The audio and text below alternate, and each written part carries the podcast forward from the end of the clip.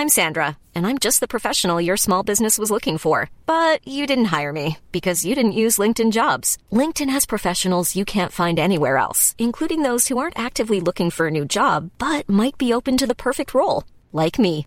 In a given month, over 70% of LinkedIn users don't visit other leading job sites. So if you're not looking on LinkedIn, you'll miss out on great candidates like Sandra. Start hiring professionals like a professional. Post your free job on linkedin.com/people today.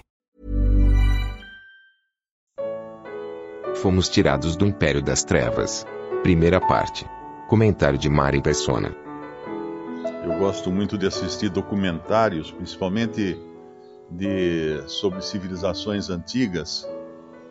E ontem eu estava vendo um sobre os templos que existem ali no, no Camboja, que é de uma civilização antiga, conhecida como Khmer. E esses templos são antigos, não são muito antigos, porque eles são já da era cristã, né? alguns deles já tinham entrado na era cristã, mas eles foram abandonados sem, sem nenhuma destruição, sem nada, né? São uns palacetes bonitos, umas coisas imensas de pedras, todos cercados de canais, canais de irrigação, canais de navegação, e foram abandonados. E até hoje os arqueólogos tentam descobrir a razão.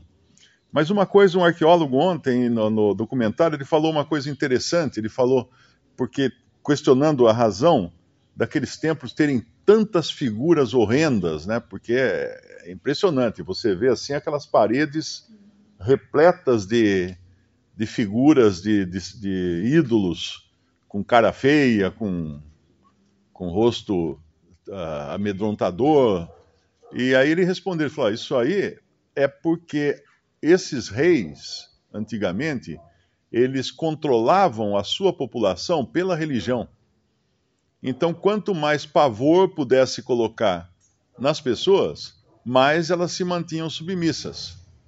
Isso não mudou até, até hoje, né? Hoje, hoje mesmo eu recebi um, uma mensagem de uma, de uma moça cristã dizendo se ela deve jogar fora o celular Xia, Xianoni, acho que é o nome da marca, Xianoni, porque ela descobriu que é, é uma palavra budista.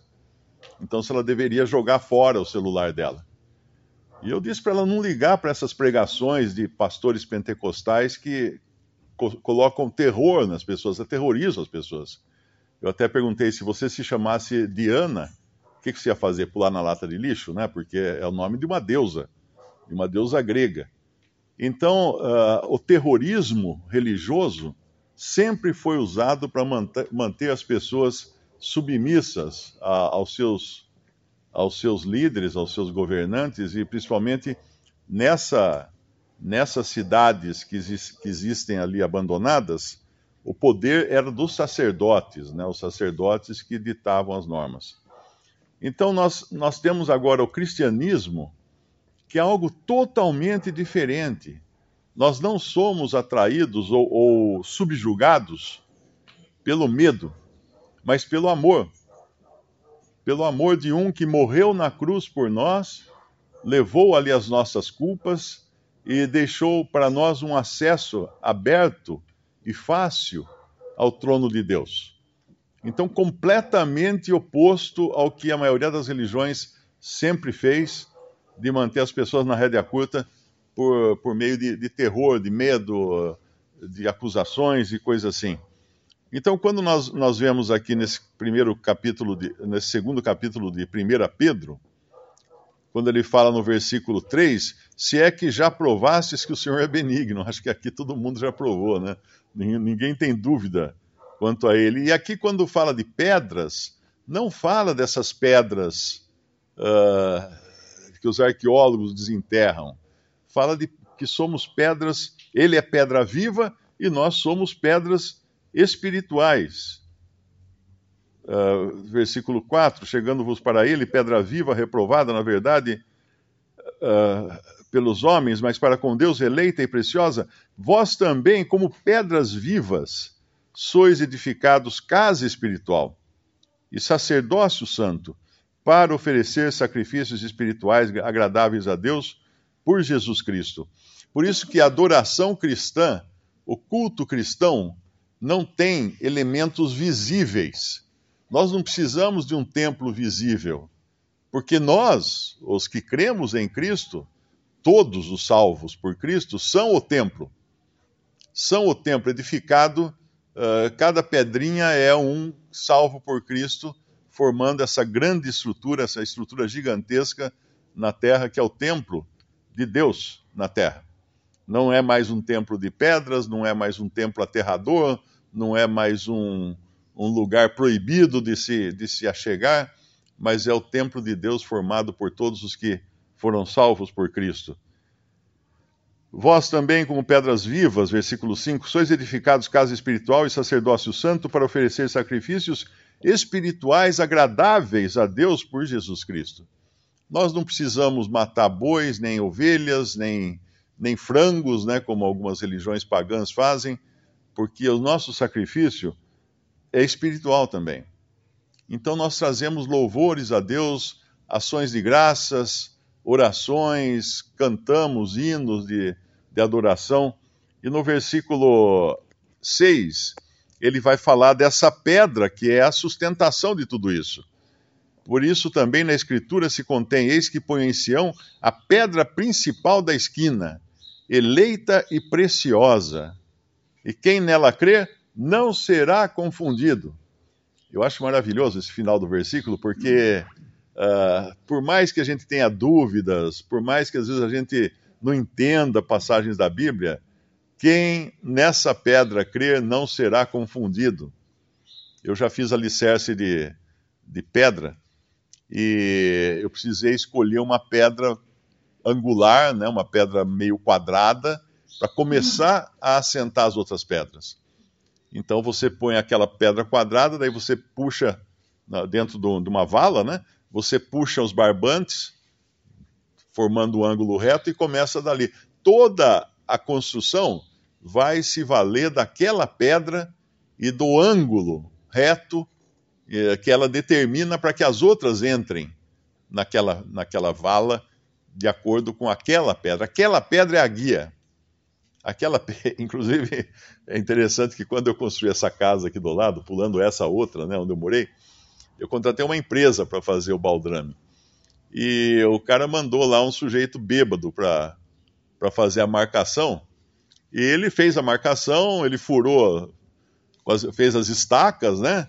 E quando o pedreiro começou a fazer o baldrame, ele falou: Seu Mário, está tudo fora de esquadro. A casa inteira está fora de esquadro.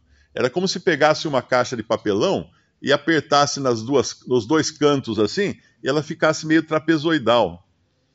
Aí ele precisou, coitado do pedreiro, teve um esforço tremendo de começar a fazer uma parede, por exemplo, ele começava a parede com meio tijolo saindo para fora do baldrame, de um lado, e terminava lá no fim com meio tijolo saindo para fora do outro lado, para tentar acertar, mas ainda assim teve muito problema no telhado, principalmente porque as telhas não encaixavam. As telhas foram fabricadas para encaixar numa estrutura com ângulos retos. E então o, o, problema foi começar errado, partir de um, de um ângulo errado no começo. A nossa vida, quando ela começa de um ângulo errado, de uma pedra errada, ela vai ser torta até o final. Não tem jeito. Mas aqueles que, aquele que crê, como fala no versículo 6. Quem nela crer não será confundido. Então, se a pedra inicial tem os ângulos certinhos, bem retinhos, e, e, e, você pode puxar o barbante nela e confiar nela até o fim da construção, que você não será confundido. Esse é o nosso Senhor. Mas para os que não creem, ele vai falar no versículo 8. E uma, e uma pedra de tropeço e rocha de escândalo para aqueles que tropeçam na palavra sendo desobedientes para o que também foram destinados. Uma coisa é você não obedecer à palavra. Uma coisa é você não obedecer à palavra, por algum motivo. Por algum motivo você não quer obedecer à palavra. Sua vontade própria é maior do que a obediência à palavra. Outra coisa é tentar negar a fidelidade e a veracidade da palavra de Deus. Se tem uma coisa que nunca vai passar, é a palavra de Deus. Né? Uh, uh, passarão o céu a, os céus e a terra, mas as minhas palavras não passarão. Então, quando nós cremos nessa palavra, ela é como sendo fidedigna, fidedigna, não há o que errar. Não, não vai sair torta a parede da nossa vida, né? ela vai seguir no, no prumo. Claro que ao longo da, no, da construção da nossa vida, mas nós vamos sair daqui, sair para lá, sair para cá, é, entortar um pouco de um lado, entortar um pouco do outro, mas estamos firmados na rocha que é Cristo.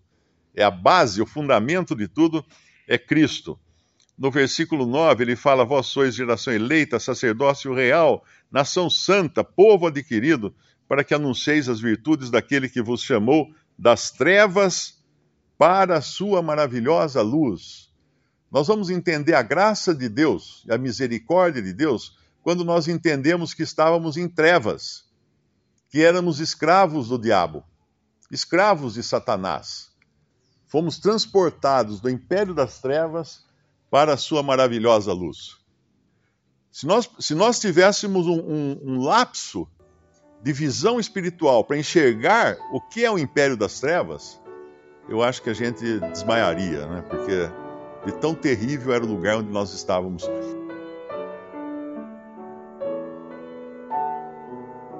Visite respondi.com.br. Visite também 3minutos.net.